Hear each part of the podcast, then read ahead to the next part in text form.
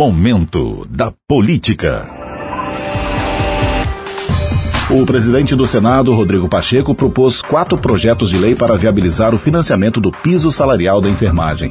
A articulação ocorre após o Supremo Tribunal Federal suspender a lei do piso, confirmando entendimento do relator, o ministro Luiz Roberto Barroso, que suspendeu por 60 dias os efeitos da lei aprovada no Congresso. Pelo piso aprovado no Congresso, os enfermeiros teriam que receber um salário mínimo inicial de R$ 4.750.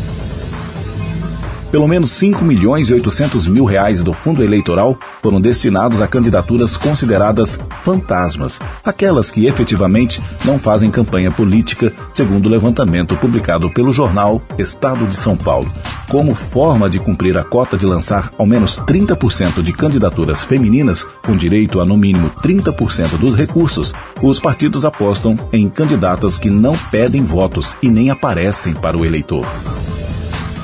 O ministro do Supremo Tribunal Federal, Ricardo Lewandowski, rejeitou a ação protocolada pelo cantor Roberto Carlos contra o deputado federal Tiririca, do PL de São Paulo. Em uma propaganda eleitoral, Tiririca faz uma paródia da música O Portão e imita o cantor. Roberto Carlos acusou o parlamentar de usar indevidamente sua imagem e sua obra para fazer campanha eleitoral. O ministro considerou que não cabe ao STF analisar a reclamação. Momento da Política.